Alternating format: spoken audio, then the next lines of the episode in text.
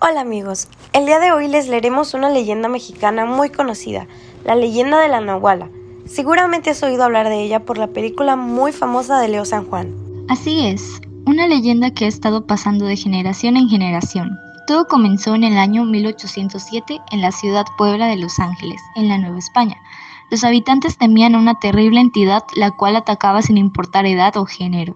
Allí vivió un niño llamado Leo San Juan de 9 años, el cual siempre tenía miedo por todos los relatos de terror que le contaba su hermano mayor, Nando.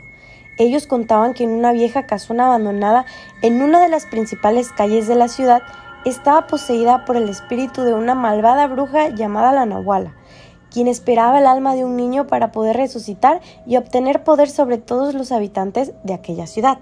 Leo, temiendo este relato, jamás imaginó que viviría esta leyenda en carne propia hasta que en una noche, cuando el espíritu de la Nahuala tomó a su hermano mayor, Leo, sin importar las travesuras que le hizo su hermano, se armó de valor para poder rescatar a su hermano. Así que entró a la mansión y se encontró con terribles seres fantasmales, objetos que cobraron vida, criaturas extrañas, calaveras que se movían y acechaban, y otras cosas paranormales más. En aquella casa era una terrible trampa con sucesos paranormales, pero no solo para Leo, su hermano Nando, sino para todos los habitantes de la ciudad de Puebla, pero con gran valor enfrentó a sus miedos y superó los obstáculos que le impedían salvar a su hermano, pero al final logró derrotar al fantasma de la Nahuala con mucha inteligencia.